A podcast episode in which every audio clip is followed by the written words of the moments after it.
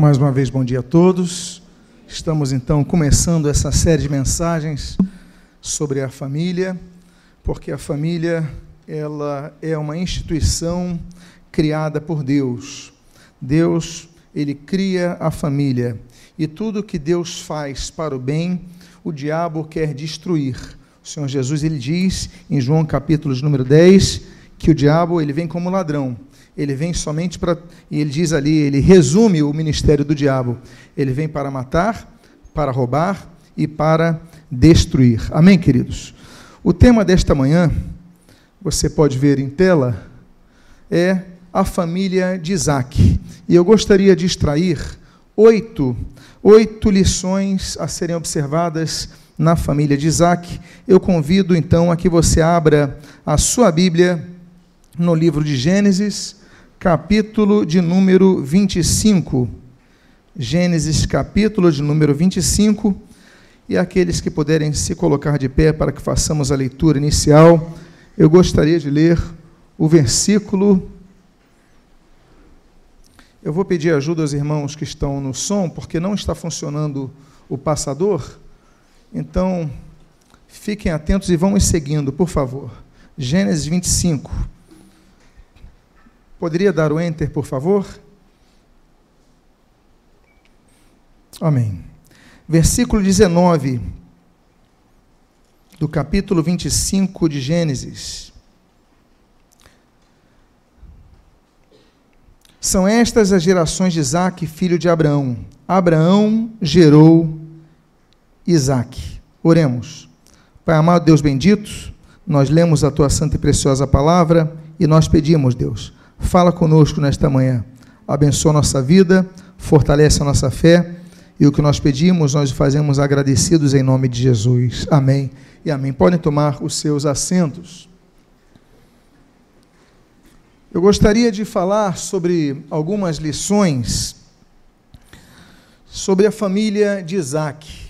Isaac tem um nome muito bonito, significa risada, aquele que ri. É um nome muito bonito, mas Isaac ele é um filho que é difícil de nascer, porque a sua mãe, Sara, tem Isaac quando ela tinha 90 anos de idade. Ou seja, nós chamamos essas, esses filhos de filhos tem é um filho temporão, Isaac. Ele nasce com a mãe 90 anos de idade, o pai, então, 99, eh, 100 anos de idade, bem idosos, cuidam seu filho e Deus ainda faz aquela prova de fé com Abraão, na é verdade, Abraão levando Isaac para ser sacrificado e Deus enviando então livramento ali, depois que já estava feito o local, pronto o local de sacrifício, a Isaac já estava amarrado, Isaac já estava colocado sobre a lenha e Deus lhe dá aquele livramento. Isaac também ele tem uma formação muito interessante, mas a Bíblia diz que ele não casava. E ele vai ter quase 40 anos de idade, 40 anos de idade, os pais falam assim: olha, vamos arrumar uma esposa para o nosso filho, não é possível, ele já está quarentão, não sai de casa. Então a família envia o servo, o servo, um, um, dos braços direitos, um dos homens de confiança de Abraão, chamado Eliezer, nascido em Damasco, chamado então de Damasceno, ele vai para a Mesopotâmia, para a família de Abraão, porque Abraão falou o seguinte: não, eu quero alguém da minha família, lá na Mesopotâmia. Ele faz uma longa viagem para procurar a sua esposa. E ele então encontra Rebeca, se apaixona por Rebeca e casa com Rebeca. Eu quero, a partir daí, tratar sobre o que nós podemos aprender com essa família que vai começar a se constituir através do casamento de Isaac e de Rebeca. E a primeira lição que nós aprendemos nessa manhã é a lição de que não, nós não podemos menosprezar a importância da oração pela família. O versículo de número 20 e 21 de Gênesis 25 diz assim: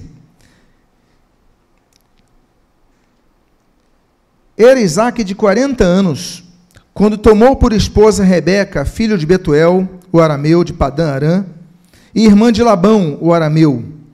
Isaac orou ao Senhor por sua mulher porque ela era estéril. E o Senhor lhe ouviu as orações e Rebeca, sua mulher, concebeu. Aí lá no versículo 26 diz: Era Isaac de quantos anos? 60 anos quando Rebeca lhes deu a luz. O início do texto 20 diz que ele tinha quantos anos? 40 anos. Ele começa a orar pela, a, pela sua esposa, pela, pela, para que ela ficasse grávida, e ela fica grávida quando, ela, quando ele tem quantos anos? Quanto tempo ele orou? 20 anos orando. A primeira lição que nós aprendemos com Isaac é que nós devemos perseverar na oração. Deus é um Deus que cura, uh, cura o problema de esterilidade, porque Deus é um Deus que cura todas as coisas, Ele é o Criador. Nós temos várias mulheres que foram curadas milagrosamente da, da sua esterilidade. Nós temos, por exemplo, Gênesis capítulo 11, Deus curando Sara. Nós temos Gênesis capítulo 25, Deus curando a Rebeca. Nós vemos Deus capítulo 30, Deus curando a Raquel da esterilidade. Nós vemos Juízes capítulo número 13, Deus curando a esposa de Manoá, que foi a mãe então de Sansão, da esterilidade. Deus, nós vemos, por exemplo, em 1 Samuel capítulo 1, Deus curando o ano da esterilidade. E nós vemos em Lucas capítulo 1, Deus curando Isabel da esterilidade. Mulheres que eram estéreis, não podiam ter filhos, mas Deus as, as curou. Agora, Deus cura mas nem isso não implica que a cura seja imediata, automática, tudo tem seu tempo. Você vê que esse homem orou 20 anos pela gravidez da esposa. Estou falando do filho da promessa que Deus fez a, Arão, a Abraão. O, o, homem da promessa, o homem da aliança. Olha, eu vou te dar um filho, vai ser um, um homem que vai ser de grandes nações, vai a, a, multiplicar pela terra como as estrelas do céu mas esse homem não tem filhos, como é que ele ia ter uma geração? Não era apenas a aliança, não era apenas a promessa para Abraão, mas ele também lutou por essa promessa. Nós devemos lutar por promessas que Deus fez aos nossos pais, à nossa família, nós devemos lutar. E a perseverança que nós vemos, meus amados irmãos, é uma perseverança que dura 20 anos. Talvez você começou a orar por uma situação muito difícil na sua família, e nós aprendemos o seguinte: olha, nem sempre a oração vem é, respondida imediatamente. Deus pode responder de várias formas. Deus pode responder, por exemplo, com um sim como Deus respondeu ali em 1 Reis, quando ali Deus responde um sim imediato, Elias caindo fogo do céu sobre o sacrifício ali, sobre o holocausto no Monte Carmelo.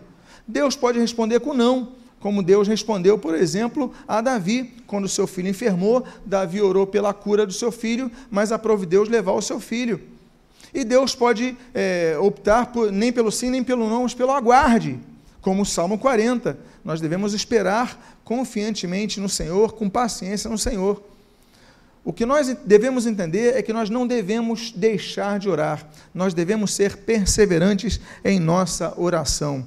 Nós devemos perseverar para a nossa salvação, como diz, por exemplo, Lucas capítulo 21, aquele que perseverar até o fim, esse será salvo. Nós devemos perseverar, na, por exemplo, na oração, Atos capítulo 1, nós devemos perseverar na ida ao templo, Atos capítulo 2, na doutrina, Atos capítulo 2, nós devemos ter uma vida de perseverança, nós não podemos deixar de perseverar, devemos perseverar nos tempos de provação, nos tempos de dificuldade, por exemplo, na disciplina do Senhor, é, como diz Hebreus capítulo 12, devemos perseverar quando Deus nos prova, em Tiago capítulo 1, nós devemos perseverar quando nós somos perseguidos, Apocalipse capítulo 3, o que nós devemos fazer é perseverar, como aquela viúva de Lucas capítulo 18. Ah, mas eu não estou vendo resposta de oração, continua orando. Eu não estou vendo o céu se abrir, continua orando. Olha, meus amados irmãos, passei por experiências, mas eu falava assim, Senhor, por favor, me responde. Mas nós não podemos deixar de orar, nós devemos perseverar nossas orações. Estamos aqui começando uma série da família. Eu não sei como é a sua família. Eu conheço algumas, naturalmente, mais próximas né, de um convívio. Não conheço todas, muito menos as famílias que estão vendo pela internet, ouvindo essa mensagem. Mas o que eu sei é que Deus conhece a sua situação. Tinha promessa, era um filho abençoado era um filho que Deus é, deu como prova da sua fidelidade a Abraão e a sua palavra, mas ele demorou 20 anos para que tivesse a sua resposta. E essa é a primeira lição. E nós vamos então à segunda lição que nós aprendemos com a família de Isaac. Não deixe de acompanhar o crescimento de seus filhos. Diz o versículo número 27 na primeira parte: cresceram os meninos. Cresceram os meninos. Crescimento é algo que se espera. A igreja tem que crescer. A Bíblia diz em Atos capítulo 2, 42, que a igreja crescia em número. A Bíblia diz em Atos capítulo 4 que a igreja crescia qualitativamente também, não só quantitativamente. A Bíblia diz que nós devemos crescer em santidade, Romanos capítulo 2. A Bíblia diz que nós devemos crescer espiritualmente, Efésios capítulo 4. A Bíblia diz que nós devemos crescer no conhecimento de Deus, Colossenses capítulo 1. A Bíblia diz que nós devemos crescer através do genuíno leite espiritual, como diz 1 Pedro capítulo 2. Mas 2 Pedro capítulo 3 traz um texto muito interessante que diz que nós devemos crescer na graça e no conhecimento.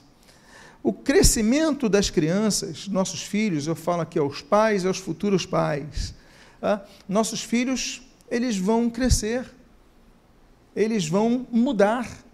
Não queira você se iludir pensando que os seus filhos não vão mudar, eles vão mudar. Eles vão começar a demonstrar suas próprias características, seus próprios gostos, seus próprios jeitos. Eles vão mudar, não tem como a gente manter nossos filhos eternamente crianças, por mais que você continue tratando eles como crianças. E o problema é que vai chegar uma fase, que é a chamada adolescência, que eles muitas vezes vão querer romper o cordão umbilical com os pais. Eles vão começar a dar mais ouvidos. Há dois tipos de fontes primárias né, de convívio. A primeira é o convívio direto, que é o convívio dos colegas do colégio. Eles vão ser influenciados pelos colegas dos colégios. É, influenciados positivamente, claro, mas também, infelizmente, vão ser influenciados de maneira negativa. Os vícios geralmente não começam nem na juventude, começam na adolescência. O oferecimento das situações, o abrir de um mar de opções, que às vezes os pais não falam para preservar o filho, na adolescência ele vai ter acesso a isso. Então ele vai ser, vai, vai ter um investimento contra o teu filho, ah, e por isso a importância dos princípios na igreja. Amados irmãos, a Bíblia diz em 1 Coríntios capítulo 15, que as más conversações corrompem os bons costumes. Ou seja, você criou seus filhos com bons costumes, mas as más conversações corrompem.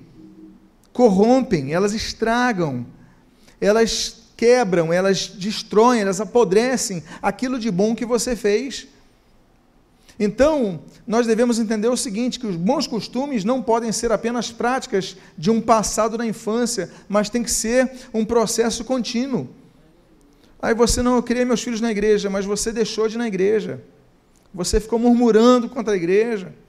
Então, você criou o passado, mas não continua criando os bons costumes. Continua congregando, porque você começa a perder os princípios. Nós temos princípios basilares que nós não podemos perder jamais, alicerces, porque as más conversações corrompem os meus costumes. Isso não é profecia para você, não. Não é profecia para mim, não. É um fato. Todos passam por isso. Todos nós fomos influenciados, positivo e negativamente, na nossa adolescência, não é verdade, meus amigos? Todos nós. Agora, a semente que está no nosso coração, a semeadura, a oração, a intercessão, tudo isso nos manteve firmes. Não é verdade? E a segunda influência é, são as pessoas de influência social que estão na mídia. A mídia da moda, a música da moda, o cantor da moda, o jeito de um jogador de futebol influenciar, um cantor influenciar. então, hum, as pessoas são influenciadas, então os filhos deixam de ouvir os pais. Aí nos lembramos, por exemplo, da importância do conselho bíblico. Olha, bem-aventurado aquele que não se assenta junto aos nós não podemos sentar na roda dos escarnecedores, daqueles que escarnecem, daqueles que zombateiam. Nós devemos ensinar isso aos nossos filhos. Você tem que ter uma postura firme, como diz aí o Salmo 1, como você conhece. Aí nós lembramos, por exemplo, Provérbios capítulo 13. A Bíblia diz: olha, anda com sábio e serás sábio, mas aquele que anda com insensato se tornará mal. Se tornará mal ele pode se tornar algo pior por causa das companhias. Por isso que nós devemos, em primeiro lugar, conscientizar aquilo que diz o Salmo 119: Companheiro sou daqueles que te amam e te temem. Eu sou companheiro desses. Eu quero andar com aqueles. Por isso, uma das importâncias da igreja, não deixe de trazer seu filho à igreja. Não deixe de ensinar o seu filho a andar no caminho do Senhor, não deixe de orar com seus filhos, faça orações constantes, né? faça oração é, sempre com eles, que eles possam ver que você tem uma vida de oração, de leitura da palavra, de estudo, de se envolver na obra porque é uma forma de nós implantarmos princípios. Olha, vários princípios, a Bíblia fala sobre vários princípios, é o princípio do conhecimento, a leitura bíblica, por exemplo, Salmo 119, nós temos o princípio da oração, Mateus capítulo número 6, nós temos o princípio da fé, Mateus capítulo 21, nós temos o princípio de se congregar, Hebreus capítulo 10, nós temos o princípio de se santificar, Hebreus capítulo número 12, nós temos o princípio de perseverar, Apocalipse capítulo 3, nós devemos, então, é, tomar os princípios, viver esses princípios, porque quando vier o dia mal, ele não vai se abalar, ele vai resistir num dia mal. Não é isso que a Bíblia fala sobre a armadura de Deus? Então, invista na sua família, invista ah, é, no, na, no congregar-se, invista em ter uma vida santa. Agora, que eles possam ver nos seus pais isso. Uma postura que nós ah, achamos interessante, que a gente pensa que nossos filhos não vão crescer, eles vão crescer. E ele pode até te enganar em casa, mas você não sabe o que, é que ele está vendo lá fora. Então, os princípios são coisas que acompanham ele, os pais não acompanham os filhos. Não estão em todos os lugares, mas os princípios, os princípios o acompanham. E tem o temor ao Senhor, que é o princípio da sabedoria. Então, amados irmãos, eles vão mudar. E quando mudarem, então você tem que aprender a lidar com essas mudanças. E nós falamos não só dos filhos, mas os pais, os maridos, esposas, os cônjuges, eles mudam. É normal que mudem. Tem casais que se separam porque, ah, porque fulana mudou, porque minha esposa mudou, não é a mesma que eu conhecia há tantos anos atrás. É, mas é óbvio que ela vai mudar, porque tu, você também mudou, camarada. É o que eu falei para o sujeito. Falei, você também não mudou? Se você não mudou, eu vou ficar preocupado, porque as experiências mudam a gente. Aí você tem experiências negativas, você tem traumas, você tem. Você, você também mudou. E não é por isso que você vai romper uma aliança. Todos mudamos. Claro que tem situações que nós mudamos que nós podemos consertar naquilo que nós mudamos negativamente. Nós podemos, poxa, eu vou reconsiderar, vou voltar um pouquinho, ajuste, mas mudamos, muda, o nosso corpo muda. Nós, então, nós devemos entender que crescer os meninos, a família cresce não no sentido numérico, mas também cresce na sua maturidade. Porque quando se fala em casais, nós tivemos um excelente evento de casais, para Parabéns meus irmãos aí que coordenaram. Mas nos casais, uma das coisas que a gente fala é o seguinte: o, ama, o amor também amadurece. Vocês devem ter ouvido falar né, da, da, paixão, aquela paixão da juventude e tudo mais. Aí, ah, não, não sinto mais aquela chama e tal. Peraí, o amor amadurece, as pessoas amadurecem, a vida. Ah, você fica. É, você tem que entender que nós devemos amadurecer também, lidar com essas situações. Então, meus amados, cresceram os meninos, cresceu o marido, cresceu a esposa. A família deve entender então que há crescimento, mas deve haver a compreensão desse crescimento. Há uma terceira lição que nós aprendemos com a família de Isaac. Não permita que a rivalidade encontre lugar na família. Diz o final do versículo 21 e o versículo de número 22. E o Senhor lhe ouviu as orações, e Rebeca, sua mulher, concebeu. Os filhos lutavam no ventre dela. Então disse: Se é assim, por que vivo eu? E consultou ao Senhor. A Bíblia fala de rivalidades na família. Aliás, desde a primeira família. A rivalidade de dois irmãos. Gênesis capítulo 3, de quem? Adão e Eva. Aí nós temos a rivalidade em Gênesis 16, Sara e Agar. Aí nós temos essa rivalidade aí, essa rivalidade Esaú-Jacó, Gênesis capítulo número 25. Nós temos, por exemplo, a rivalidade de 1 Samuel capítulo de número 1, que é de Ana e Penina. Nós temos, por exemplo, a rivalidade, Números capítulo 12, de irmãos. É, Arão, Miriam, rivalizando com Moisés. Ah, Deus só fala através dele. Imagina Miriam, Miriam que ajudou a cuidar do seu irmão, que salvou o seu irmão com aquela belíssima iniciativa. Aí Deus usa Moisés para legislar, para é, coordenar e conduzir o povo. Ela, Deus só fala através do meu irmão Moisés, ele é meu, meu irmão mais novo. Aí a mulher fica leprosa, rivalidade em família. Temos a rivalidade, por exemplo, de Marta e Maria, Lucas capítulo 10. Nós temos a rivalidade de dois irmãos, Lucas capítulo 15, também Lucas, ah, do filho pródigo com o irmão mais velho. Rivalidades acontecem na família. Talvez entre os que estão ouvindo essa mensagem estão vivendo uma rivalidade familiar, problemas com os irmãos. Talvez alguns que ouçam aqui não falam com seus irmãos há muitos anos. Quando nós compramos esse imóvel daqui, nós conseguimos comprar em parte graças à briga de três irmãos que eram proprietários dessas dez salas. Aqui eram dez salas. É que nós quebramos as salas e reconfiguramos isso. Mas eram dez salas e ali eles brigaram. Ah, então vão vender. E aí nós compramos. Se eles estivessem unidos, talvez estivessem alugando, enfim, tivesse, mas decidiram vender para cada um pegar a sua parte, cada um para o seu lado. Uma rivalidade na família.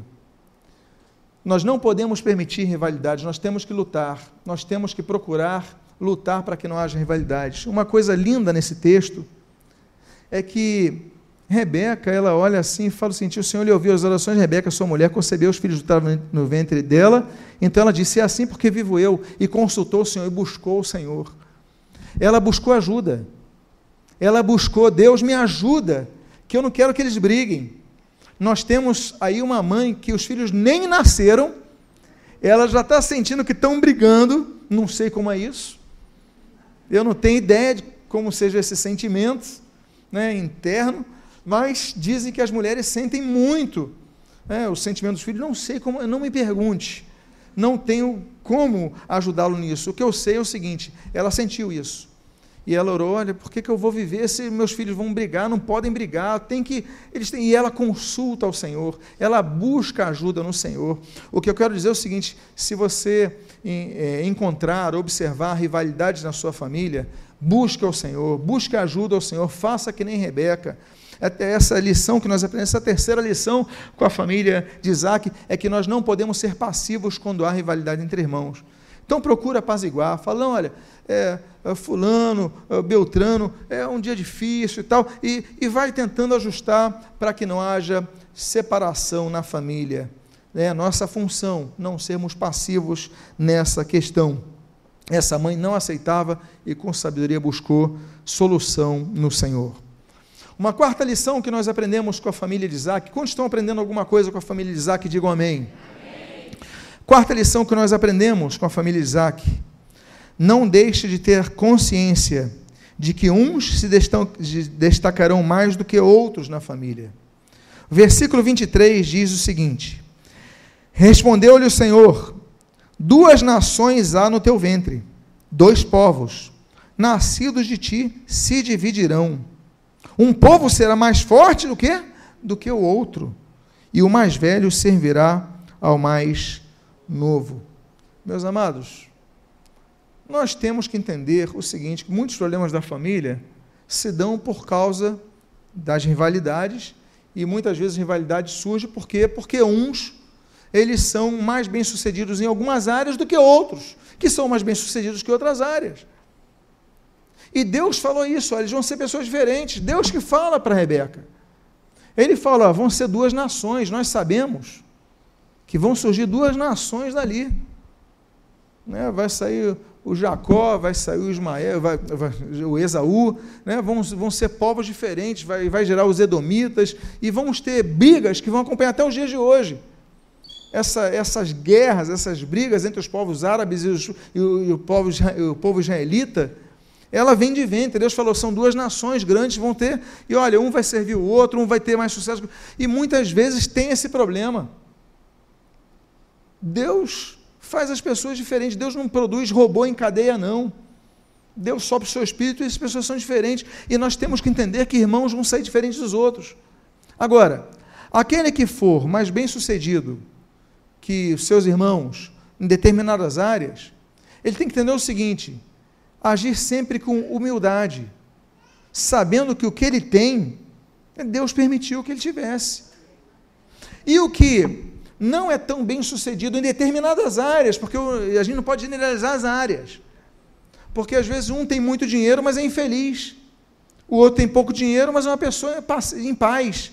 Não dá para trabalhar, tem muitas áreas, mas colocando no geral, aspecto geral, e naquele que é, não tem o, o, não é bem sucedido em determinadas áreas, como seu irmão, ele tem que entender que Deus permitiu ser assim, tem que descansar na soberania de Deus. E olha, orar pelo seu irmão também, amar o seu irmão também, ou sua irmã, enfim. Que ele possa entender o seguinte: Deus faz as pessoas diferentes, as oportunidades que uns têm, outros não têm. Claro que muitas vezes as pessoas perdem oportunidades, todos perdem oportunidades que passam na vida, a oportunidade vem e passa, mas você não agarra. Agora, ainda assim, ainda assim, que alguns consigam construir mais do que outros, isso não pode ser motivo de separação, porque isso gera inveja, gera ciúme, gera problema, gera sequidão na alma. Então, se você tem um problema desse, você tem que buscar a cura em Deus. Nós não podemos aceitar isso, porque Deus nos fez assim. Deus fez uns mais altos e outros mais baixos, não fez? Deus permitiu que fosse assim. Então, Deus permite. Então, descansa na soberania de Deus. Mas entenda o seguinte: o mais importante é você ter o amor de Deus na sua vida e você exercer esse amor. Quinta lição que nós aprendemos com a família de Isaac: não deixe de reconhecer que cada membro tem um temperamento diferente na família. Versículo 27 diz: Então cresceram os meninos. Esaú saiu perito caçador, homem do campo. Jacó, porém, homem pacato, habitava em tendas. Jacó, homem pacato. Eu coloquei o termo em hebraico que é tam. Tam significa pacato, também significa calmo, isso nós traduzimos para um texto mais contextualizado, também significa analítico.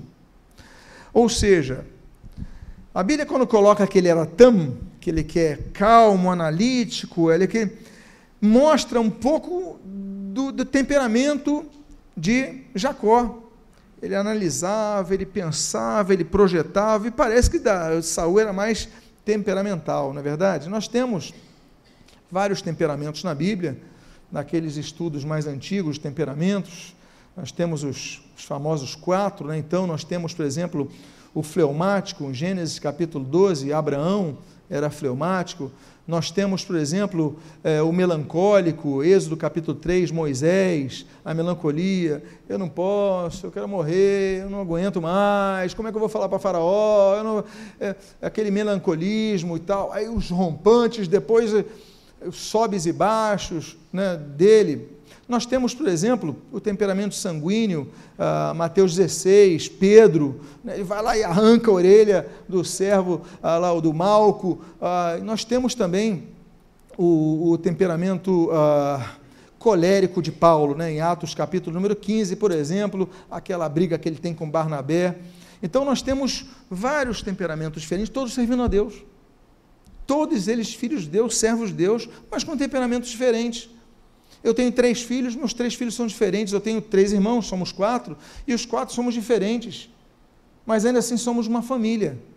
Não é verdade? Lá em casa, cada um tem um temperamento diferente. Somos uma família. E nós devemos nos ajustar a isso, nós devemos entender que eles são diferentes. Olha, não estou falando que é fácil. Não estou falando que é fácil. Imagina conviver o sanguíneo com o melancólico, com. Não é, não é, não é, fácil. Mas ainda assim, nós devemos entender que cada membro é diferente do que da família é diferente. E você tem que aprender a se ajustar a isso. Como você se ajusta para as outras coisas da vida. Nós devemos aprender, porque você, por exemplo, vai trabalhar com um grupo de pessoas diferentes, temperamentos diferentes, você se ajusta. Você vai para a sala de aula, conviver com pessoas de temperamentos diferentes, você se ajusta. Você lida com professores de temperamento diferente, você se ajusta. Aí chega em casa, você não quer se ajustar? Não, faça um esforço. Nós aprendemos com a família de Isaac que Deus também permite que a família seja composta de pessoas de temperamento diferente. Quantos aqui reconhecem que na sua família há pessoas com, te, é, com temperamento diferente de você? Ué, todo mundo? Não é surpresa a ninguém. Salvo exceções, creio que a grande maioria. Né? E você, então, muitas vezes não tem paciência porque são diferentes. Tenha paciência, seja tolerante. Sexta lição que nós aprendemos com a família de Isaac. Como nós aprendemos coisas com essa família de Isaac, não é verdade? E nós aprendemos ali no versículo 28 desse capítulo 25. Não, aliás, a sexta lição é: não permita que exista parcialidade dos pais na família. Não permita parcialidade. Versículo 28: Isaac amava Esaú, porque saboreava de sua caça. Meu Deus. Rebeca, porém, amava a Jacó. Olha, se não tivesse aquela vírgula, seria melhor para eu julgar Isaac. Mas Isaac gostava de comer, porque saboreava de sua caça. Isaac era o cara que, se morasse no Rio, ia para o rodízio todos os dias. Não é verdade? Quem aqui acha que tem um lado de Isaac em relação a ser carnívoro? Levanta a mão. Quem gosta de uma carnezinha, um churrascozinho? Tem irmão, tá até na camisa dele ali tem uh, comida na camisa escrita dele. Nós gostamos, mas, ele, mas o, o detalhe é o seguinte: ele amava Esaú por causa da comida que Esaú trazia. Ou seja, ele ganhou o pai pela boca.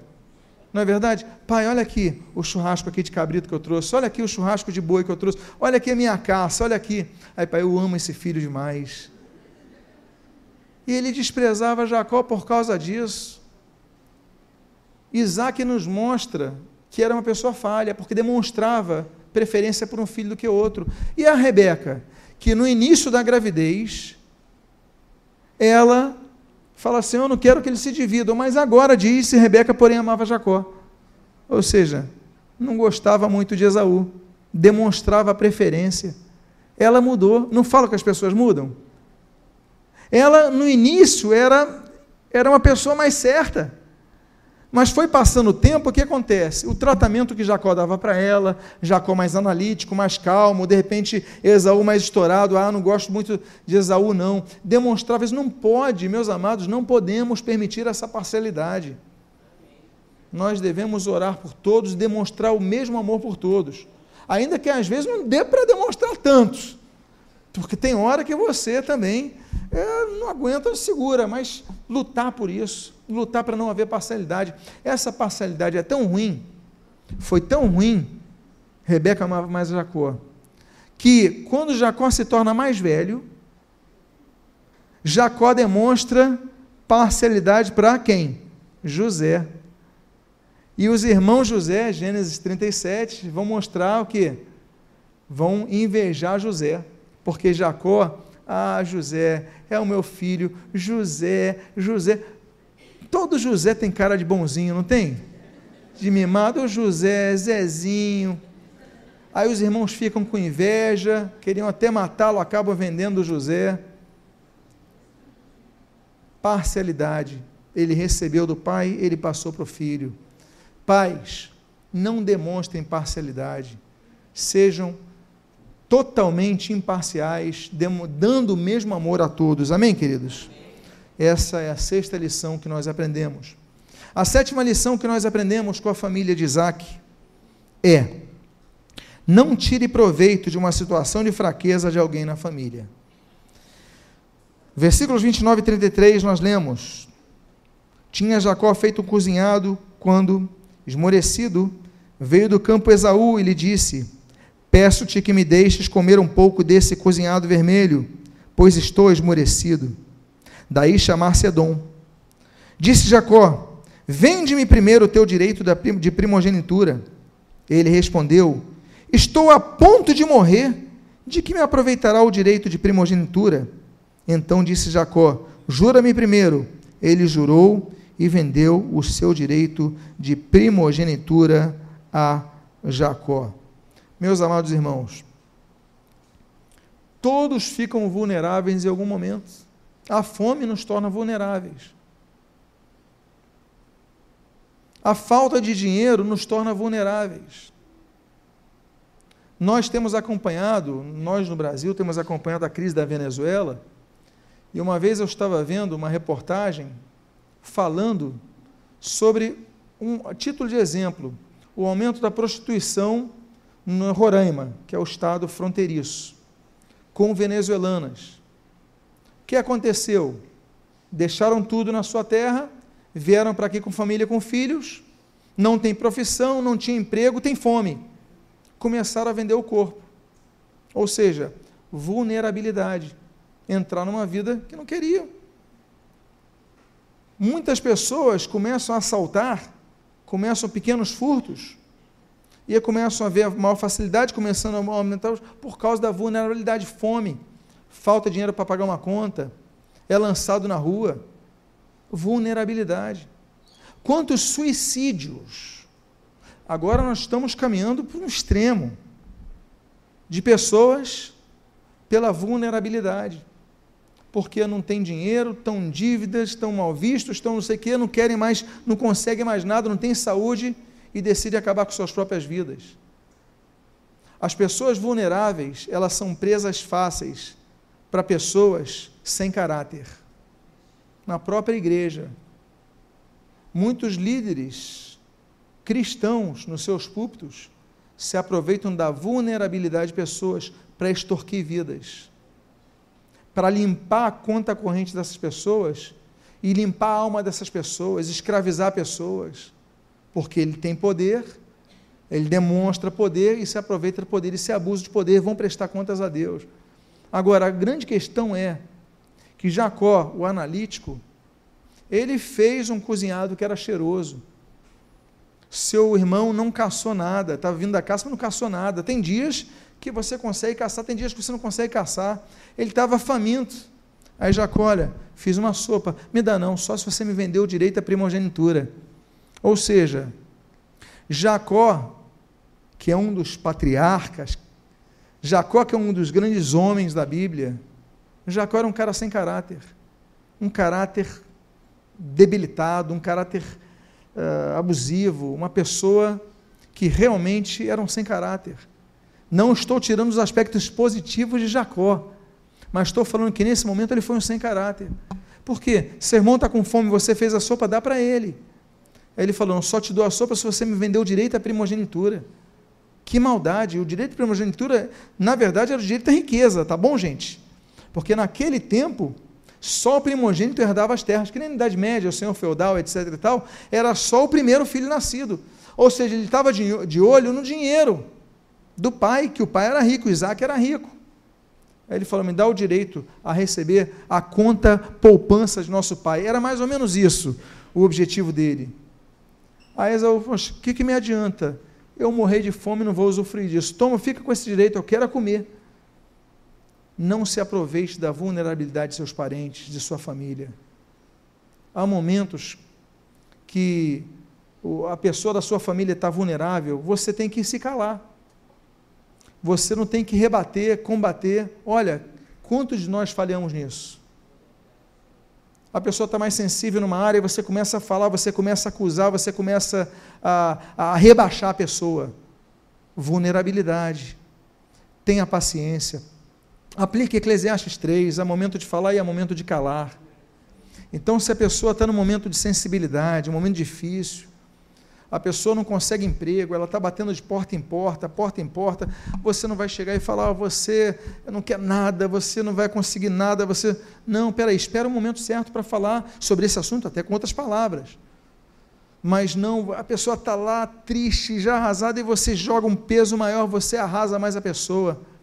Então, meus amados, nós aprendemos com a família de Isaac que nós não podemos, temos que aprender as coisas boas, como oração, como a perseverança, mas temos que aprender com as coisas ruins, a não sermos como ele, o Jacó, foi. E por fim, a oitava lição que nós aprendemos com a família de Isaac: não menospreze os fundamentos espirituais da família. Diz a Bíblia no versículo 34 desse capítulo 25 de Gênesis: Deu, pois, Jacó a Esaú pão e o cozinhado de lentilhas. Ele comeu e bebeu, levantou-se e saiu. Assim, olha o que diz o texto: desprezou Esaú o seu direito à primogenitura. Desprezou Saul o direito à primogenitura. O direito à primogenitura não era apenas um costume antigo, social, mas é um costume que Deus permitiu que vigorasse naqueles tempos. Era o direito do primogênito.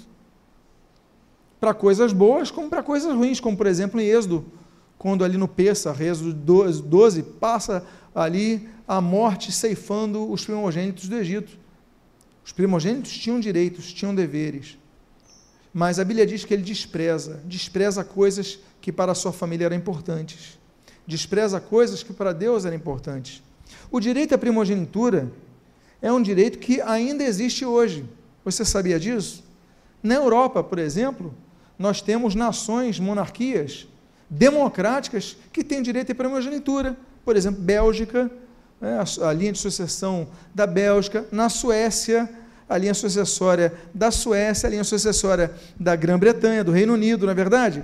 Direito é o primeiro, não é isso? Tem a linha, morre o monarca, o, e nos países não democráticos também, a Arábia Saudita tem o direito à primogenitura daquele emir, nós temos o Catar, nós temos Brunei, nós temos várias nações democráticas e não democráticas que ainda hoje adotam o direito à primogenitura, no caso da linha sucessória na Idade Média, os senhores feudal, feudais passavam direito à primogenitura ao primeiro que nascesse, ele herdava todas as terras.